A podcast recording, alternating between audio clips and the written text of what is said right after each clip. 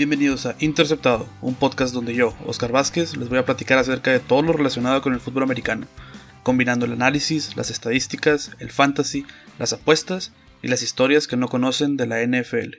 En el episodio de hoy les voy a explicar por qué los Patriotas de Nueva Inglaterra están jugando un deporte completamente diferente al que juegan todos los demás equipos, pero no en el campo, sino en sus propias oficinas y en cómo manejan eh, no solamente su administración, pero al equipo en sí. Y se están llevando eh, a toda la NFL de por medio. Han, no solamente han sido el mejor equipo de la, de la década pasada, pero yo creo que podríamos decir de los últimos 20 años.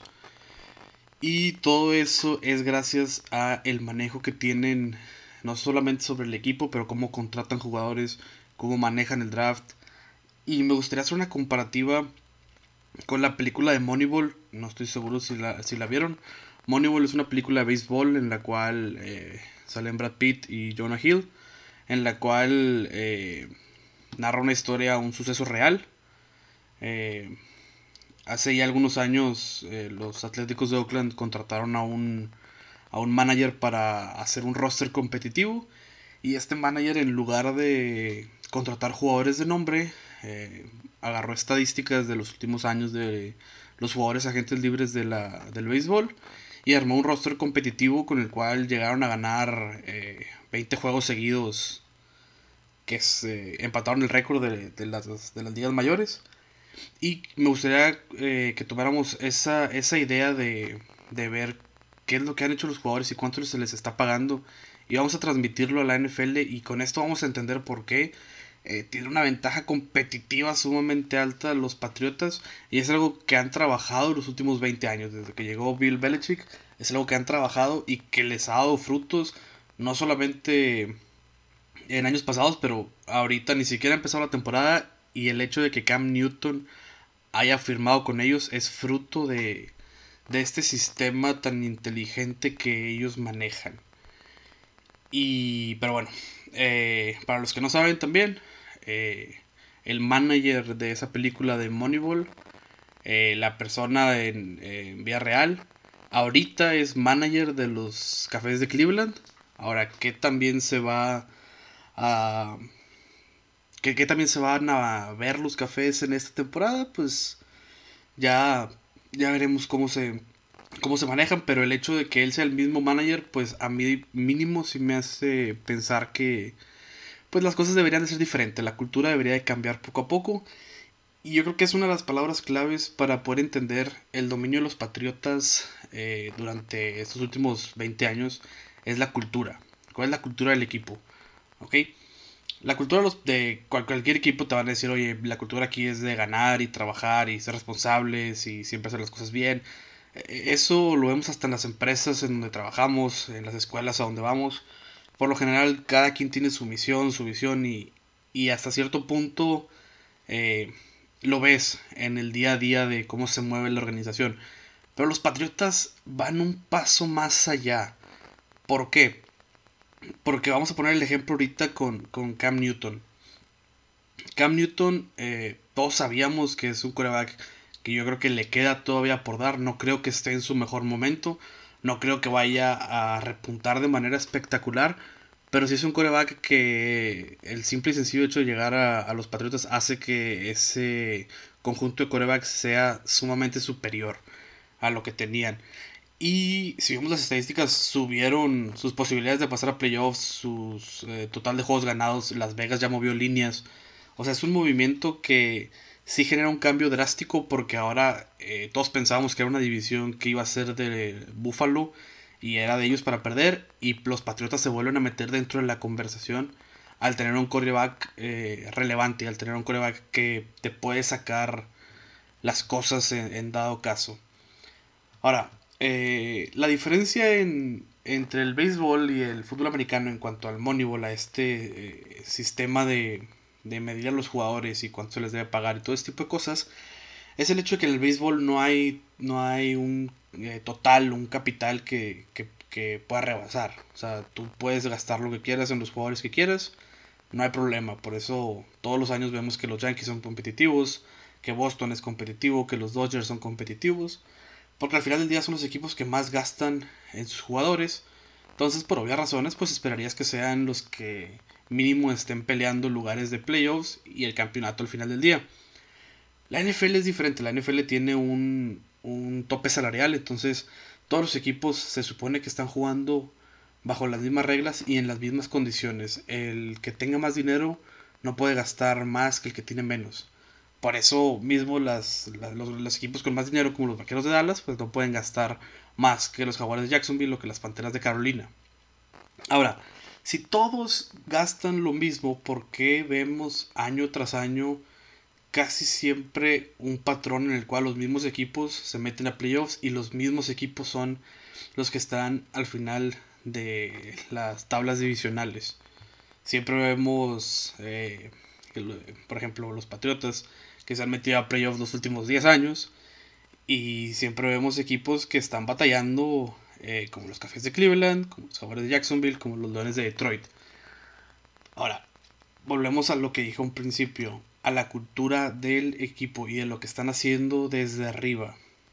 Eh, algo que tenemos que entender es, si todos los equipos tienen la, la misma cantidad de dinero que le pueden dar a sus jugadores, el hecho de que tu equipo contrate a un jugador por mucho dinero al final del día no son buenas noticias para tu equipo porque en caso de que no le den o no sea un jugador que vaya a desquitar el sueldo que le están dando, pues básicamente lo que está haciendo es está tumbando a tu equipo.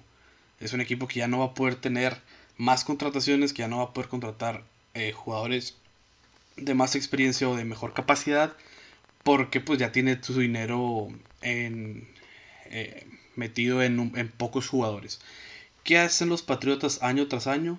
Los Patriotas durante los últimos 8 años son los equipos que más. son el equipo que más jugadores ha drafteado. No se han quedado con todos, pero ¿qué es lo que hacen? Tienen más oportunidad de atinarle a un jugador. Y esto es sumamente importante. ¿Por qué? Porque no recaen tanto en la agencia libre para tener jugadores titulares.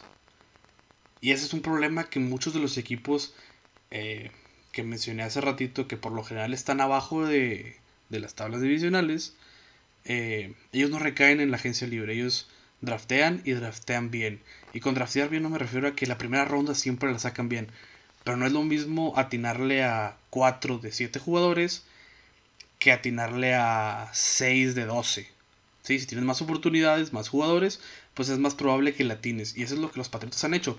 Los Patriotas, cuando es el draft, en lugar de agarrar jugadores de perfil alto y de costo alto, dicen, ¿sabes qué? Me salgo en la primera ronda, me salgo en la segunda ronda, o sea, cambian sus, sus picks del draft para tener más picks. Menos valor en los picks, pero más picks. Porque al final del día lo que ellos quieren es eh, cantidad en lugar de calidad. Porque si nos vamos a los números, ya lo había tocado en alguno de los otros episodios. Pero la probabilidad de atinarle a cada jugador de, que, que agarras en el draft es poca. Entonces los Patriotas eh, entendieron eso y dijeron, ¿sabes qué? Pues por puros números vamos a agarrar más jugadores, vamos a tener más, vamos a darnos más oportunidad de encontrar ese buen jugador en el, en, en el draft, que en lugar de agarrar al que todos creen que es bueno y que pues al final del día tiene una oportunidad muy similar a la de cualquier otro jugador. Ahora, segundo punto que, que ellos toman.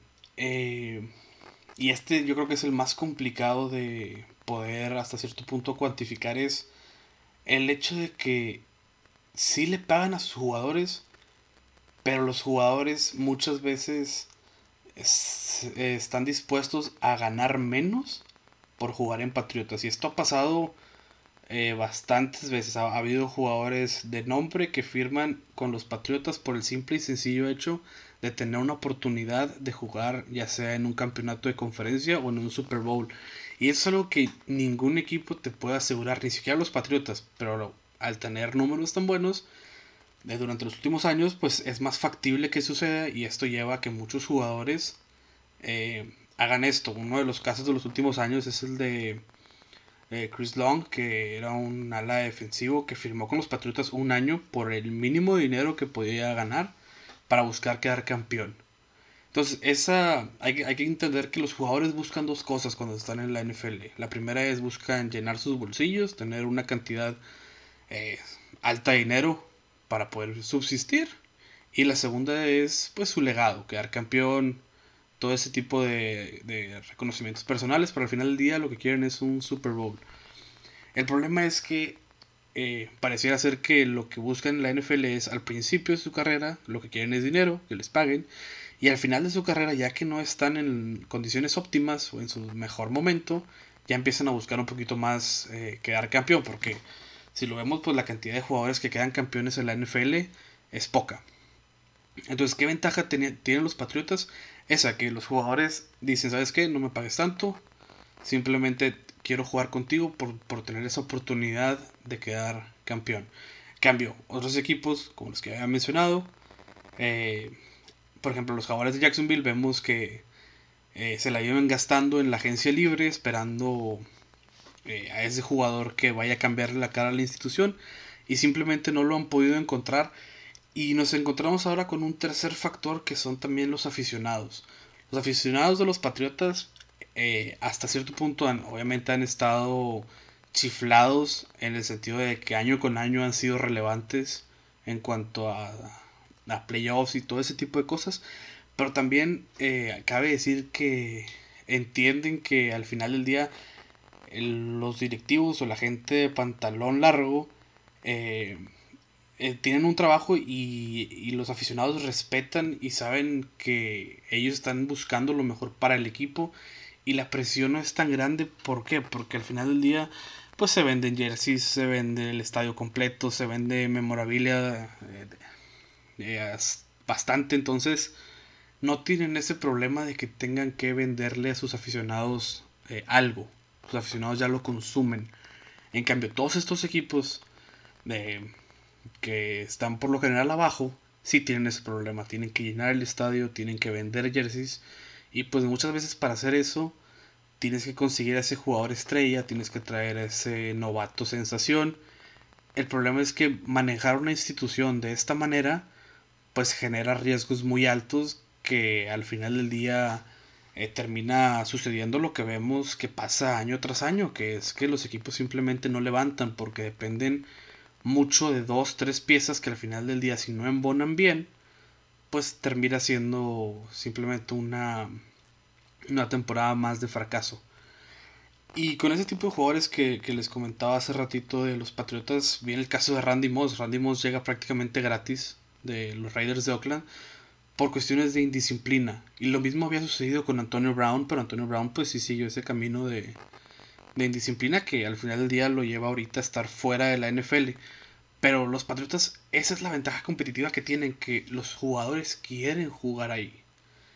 Y para eso, obviamente, pues necesitas tener una institución que gane y que se maneje de cierta manera. Ustedes, eh, si llegan a ver la celebración de campeonatos de algunos otros equipos, comparando, comparándola con la de los Patriotas, y hasta parecen robots los patriotas. O sea, eh, todas las celebraciones hasta saludos de saludos de normales, abrazos normales, no es tanta la euforia como se ve en otros lugares y mucho de eso tiene que ver que están acostumbrados a estar ahí arriba y están acostumbrados a pelear ese tipo de de lugares y ese tipo de juegos tan complicados. Entonces, esta ventaja competitiva todos creíamos que se iba a caer con la salida de Tom Brady porque pues al final del día muchos quieren jugar en Patriotas para jugar no solamente con el mejor coach, pero con el mejor coreback de los últimos años que es Tom Brady. Y al salir él, pues muchos dijimos, oye, ¿sabes qué? Se acabó, se acabó el encanto, se acabó la, la, la luna de miel. Adiós Patriotas, están fuera, el que sigue. Y no, siguen cosechando con lo de, con lo de Cam Newton. Y nos siguen demostrando que van a, van a seguir estando y van a seguir estando fuerte. Ahora, eh, me aventé una, una investigación eh, para ver en qué es lo que gastan los, los equipos de la NFL y poder darnos una idea de, de quiénes son los que están gastando bien y quiénes son los que están gastando mal. Y algo que sí les puedo decir desde ahorita es que para... Hice unas gráficas eh, tomando en cuenta cada posición, cuánto es lo que gastan en cada posición y que, cuál fue su rendimiento en cuanto a ofensiva, defensiva y equipos especiales. Entonces, yo ahorita les pregunto, ¿quién es el equipo que más gasta en corebacks en la NFL? ¿Qué pensarían? Oye, no, pues los Tampa Bay porque acaban de agarrar a Tom Brady o, o algo por el estilo, pero no, el equipo que más gasta ahorita en corebacks son los Potros de Indianapolis. ¿Y por qué? Porque tienen varios corebacks que podrían ser titulares en el equipo al mismo tiempo. El caso de Philip Rivers y el caso de Jacoby Brissett. Ellos tienen casi 49 millones de dólares invertidos en corebacks. Eso es eh, sumamente alto. Ahora si vamos a los, a los primeros cinco equipos, estamos hablando de Indianapolis, Dallas, los Raiders, Seattle y Nueva Orleans. Ahora, obviamente las circunstancias son diferentes porque pues en Indianapolis tienen eh, varios corebacks que pueden jugar. El mismo caso es el de Dallas. Ahora tenemos a, a, Las Vegas y podemos ver que es similar, pero luego tenemos a Seattle que todas las, digamos, todas las canicas están en una sola canasta. Porque es Russell Wilson y es el show de Russell Wilson. En cambio, en Las Vegas, pues ya tenemos a, a, Carr y tenemos a Mariota. En Dallas tenemos eh, esta competencia Dalton con, con Prescott. Y pues en Indianapolis tenemos a Jacoby Brissett y a Philip Rivers. Y si contrastamos eso contra los equipos que menos gastan en corebacks, vemos que está Cincinnati, Jacksonville, Denver y hay dos equipos que me llaman bastante la atención, Baltimore y Kansas City. Entonces, ahorita Baltimore y Kansas City tienen eh, dos de los mejores corebacks actuales de la NFL, pero al mismo tiempo tienen dos de los corebacks más baratos en la NFL. ¿Y esto es por qué? Pues porque siguen en su contrato de novato. Cuando les toque renovar, las cosas van a cambiar. Ahora, ¿Qué, ventajas o qué desventajas tiene el gastar mucho o gastar poco en corebacks? El gastar mucho en corebacks hace que dependas de ellos 100%. O sea, los vaqueros de Dallas, si no les va bien, lo más probable es que sea culpa de los corebacks. ¿Por qué? Porque tienen mucho dinero invertido ahí. En cambio, vemos eh, a Baltimore y vemos a Kansas. Y el tener tan poco dinero invertido en los corebacks hace que puedas invertir mucho en otras posiciones que van a complementar a los corebacks. Estamos hablando que los Vaqueros de Dallas tienen 35 millones en corebacks y Kansas City tiene 8. Entonces tienes una diferencia abismal en cuanto a dinero que al final del día hace, como ya lo comenté, que, que Kansas City pueda tener mejores jugadores en diferentes posiciones. El problema es que tienes que balancear esto porque va a haber un día donde tienes que pagarle los 30, 35 millones que te pida Mahomes y se los van a pagar y cuando se los paguen otra posición ya no va a poder tener la misma cantidad de dinero. Ahora, si nos vamos a los, a los corredores, el equipo que más gasta en corredores es San Francisco. Y se entiende, son el equipo que, más, que mejor corrió la pelota el año pasado, llegaron al Super Bowl, no lo pudieron ganar. Entonces se entiende, son, son, tienen más de 2, 3 corredores sumamente buenos que pueden sacar la casta. Pero luego de ahí tenemos a los Jets y a los Tejanos, que el año pasado no pudieron correr bien la pelota y tienen mucho dinero invertido ahí. Entonces, tener tanto dinero invertido y no tener los resultados, pues hace que no, no sean equipos eh, tan buenos o que vayan a estar peleando tan arriba. Si nos vamos al otro lado, los equipos que menos gastan aquí es Tampa Bay. ¿Por qué? Pues porque Tampa Bay ya está gastando con Tom Brady, está gastando con su cuerpo de receptores, con los Titans que tiene. Entonces, pues no puede darse el lujo de tener corredores. También tenemos aquí a los Rams, ya no tienen a Todd Gurley. Y a Filadelfia, porque tienen eh, par de corredores novatos bastante interesantes. Entonces, y así, así, sucede con cada una de las posiciones. Ahora, si vamos con los receptores, ahora es diferente. ¿Quién es el equipo que más gasta en receptores? Kansas City. Tengo el coreback que, que no, me, no me consume tanto dinero, entonces vamos a darle muchas armas. Entonces tienes a jugadores como Tariq Hill, tienes a jugadores como Sammy Watkins, que al final del día cuestan bastante para complementar a ese coreback. El problema es que también eh, en esta categoría tenemos equipos como Cincinnati y Cleveland que tienen mucho dinero invertido en receptores y simplemente no les ha dado para poder salir. ¿Y por qué tienen tanto dinero invertido en receptores? Porque estos, estos equipos eh, se han armado hasta cierto punto gracias a la agencia libre. Los receptores que están ahorita con los Browns, llámese Odell Beckham, llámese Jarvis Landry, no son jugadores que ellos draftearon, son jugadores que ellos agarraron en la agencia libre. Y agarrar jugadores en la agencia libre es sustancialmente más caro que draftearlos y luego darles un contrato. Entonces ahorita vamos a empezar a ver los patrones. Si nos vamos con los equipos que menos gastan en receptores, tenemos a Pittsburgh, a Washington y a Denver, que los tres tienen cuerpos de receptores que no son malos para nada, pero son cuerpos muy jóvenes. Son cuerpos de receptores que, que su receptor con más años eh, tiene 4 o 5 años. Entonces, eh, esto hace que, que, al tener tantos receptores en contrato de novato, pues no, no generen un costo. Y esto, pues volvemos. No gastas en receptores, puedes gastar en ofensiva, puedes gastar en defensa, puedes gastar en otras cosas. Si vamos a la siguiente posición, Tyrens, el equipo que más gasta, Tampa Bay. Tienen tres Tyrens sumamente buenos. El equipo que menos gasta es Miami. Ahora, Miami está en una situación complicada. ¿Por qué complicada? Porque son el equipo más joven ahorita de la NFL. Su único jugador arriba de los 30 años es su coreback eh, Fitzpatrick. Fuera de él, todos son chavos. Ahora, ¿cuál es el problema de tener un, un equipo con tantos chavos? Que cuando toque renovar contratos, va a tocar renovar a todos de golpe. Y eso es una problemática que no va a pasar esta temporada, pero dentro de 3, 4 años vamos a estar hablando de eso porque no va a tocar que renueven a 4 o 5 jugadores, va a tocar renovar a 10, 12. Y cuando tienes que renovar tantos jugadores, pues se vuelve complicado y se vuelve difícil tener cierta continuidad tanto con los jugadores como con el staff, como con el resto de de pues de los que forman parte del equipo. Así nos vamos ahora con la línea ofensiva. Con la línea ofensiva, la línea ofensiva más cara ahorita es la de los Raiders. El problema es que si nos vamos, o sea, eh, yo esperaría ver aquí la de los eh, Vaqueros de Dallas. Y la de los Vaqueros de Dallas no entra ni siquiera en las 5 más caras de la NFL.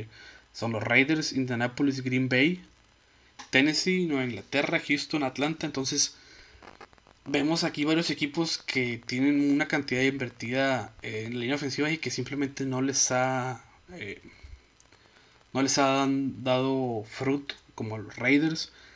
Y del otro lado tenemos equipos, por ejemplo, tenemos a Baltimore como uno de los equipos que menos gasta en línea ofensiva y que está posicionado sumamente alto gracias a las habilidades que tiene su coreback para poderse mover tanto fuera de la bolsa de protección como simplemente como un corredor extra. Entonces, si nos ponemos a ver todo esto que, que ya más o menos hablamos de lo que gastan los equipos, si lo comparamos con lo que hicieron las ofensivas en la NFL, podemos ver ciertos patrones. Por ejemplo, la ofensiva número uno en la NFL fue el año pasado fue la de Baltimore, pero fue una ofensiva que se dedicó a correr la pelota. Fue una defensiva que tenía invertido mucho dinero en sus corredores y que corría la pelota. En cambio, vemos, por ejemplo, que fueron la, la ofensiva número 32 en cuanto a pases completos. ¿Por qué? Porque pues, no tenían la necesidad ni siquiera de tirar la pelota. A la segunda ofensiva más, más fuerte el año pasado fue la de Kansas City. Eh, fue una defensa más balanceada en cuanto al juego terrestre y el juego aéreo. De hecho, no, ahí me, equivoqué. Tiraron mucho más de lo que corrieron. Y el problema que tuvieron fue que fueron la número 31 de 32 en cuanto a fumbles e intercepciones. Ahora, ¿esto qué nos lleva? Que sí, meten muchos puntos, pero también le dan la oportunidad a los otros equipos de meter muchos puntos. De ahí las, las siguientes ofensivas fueron Dallas, Nueva Orleans, San Francisco. Entonces empezamos a ver que cada una de, de, estas, de estas ofensivas que mencioné eh, son, gastan fuerte en alguna de las áreas de la ofensiva. Ya vimos que Baltimore eh, gasta fuerte con corredores, ya vimos que Kansas gasta fuerte con receptores, Dallas gasta fuerte con corebacks, Nueva Orleans gasta fuerte con corebacks y San Francisco gasta fuerte con, con corredores. Entonces son equipos que al gastar fuerte esperan cosas buenas de, esos jugadores y las obtuvieron. En cambio, vemos a los peores equipos de la liga y vemos, por ejemplo, que la peor ofensiva fue la de los Raiders. Pero al mismo tiempo los Raiders fueron la ofensiva que más gastó en cuanto a línea ofensiva. Entonces ahí es donde empiezan los problemas, porque tienes dinero invertido que no te está eh, regresando el valor que tú esperarías. Ahora, todo este análisis también lo tengo para las defensivas, pero eso me gustaría hablarlo en otro episodio, porque si no, este se me, se me va a alargar. Se me va a alargar bastante, pero lo que sí creo que veamos es que los equipos a veces invierten de manera equivocada y el hecho de invertir en un jugador, con que tengas un jugador mal, o sea, con una inversión errónea, lo más probable es que te vayas a hundir los próximos 3, 4, 5 años. ¿Por qué? Porque eso es lo que duran los contratos en la NFL. Ahora, otra cosa que me gustaría tocar eh, rápido ya para finalizar es el hecho de que eh, un jugador o un contrato no van a hacer que tu equipo gane el Super Bowl, sea el mejor equipo, pero un mal contrato sí puede hacer que tu equipo pierda. O sea, sí, para, para explicarlo mejor, un jugador no va a hacer la diferencia para ganar, pero sí puede ser la diferencia para que no ganes. ¿Por qué? Porque al final del día hay otro concepto que se le llama dinero muerto en la NFL. que es el dinero muerto?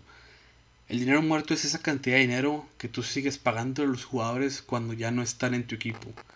Ahora, cuando ya no están en tu equipo se refiere a que los cambiaste, los cortaste o simplemente se retiraron. Entonces, pues la gente de pantalón largo tiene que tomar en cuenta todas estas variables porque al final del día, eh, si el jugador no da lo que, lo que pensaste que iba a dar y lo cortaste, pues de todos modos tienes que pagarle cierta cantidad de dinero. Y este es otro indicador que también nos dice que equipos les va bien y que equipos les va mal. Vemos quiénes son los equipos que más dinero muerto tienen en la NFL y vemos que son las Panteras de Carolina, los Jaguares de Jacksonville y los Rams de Los Ángeles. Entonces, son tres equipos que yo sé que los Rams han tenido eh, buenas temporadas últimamente, pero esto puede cambiar porque tienen arriba de 30 millones de, de dólares muertos que no pueden utilizar en su capital porque ya tuvieron contratos erróneos o ya tuvieron contratos que no fructificaron. Cambio, por otro lado, vemos equipos como Tampa Bay, como Buffalo, que, que poco a poco van, que, que, tienen muy poco dinero muerto, entonces que pueden hacer eh, movimientos un poquito más agresivos, pueden tener contratos más fuertes, en este caso como el Tom Brady, eh, para fortalecer a sus equipos ya que no tienen dinero muerto. De, esto, del dinero muerto y de las defensivas, les voy a hablar en el próximo episodio. Eh, por el momento, esto por hoy. Si quieren escuchar análisis acerca de una conferencia, de una división, eh, de ciertos equipos en específico, quiénes son donde, eh, los jugadores con los que más dinero tienen invertido, quiénes son los que menos, todo este tipo de cosas, ya saben, pueden buscar en redes sociales, arroba Gorilations. Y pues sin más por el momento, me despido. Próximo episodio hablamos de las defensivas y de ya dos, tres detallitos que ustedes me pidan, ya sea por Twitter o, algún otro medio. Y pues todo por hoy. Nos estamos escuchando próximo martes, misma hora, mismo canal. Se cuidan.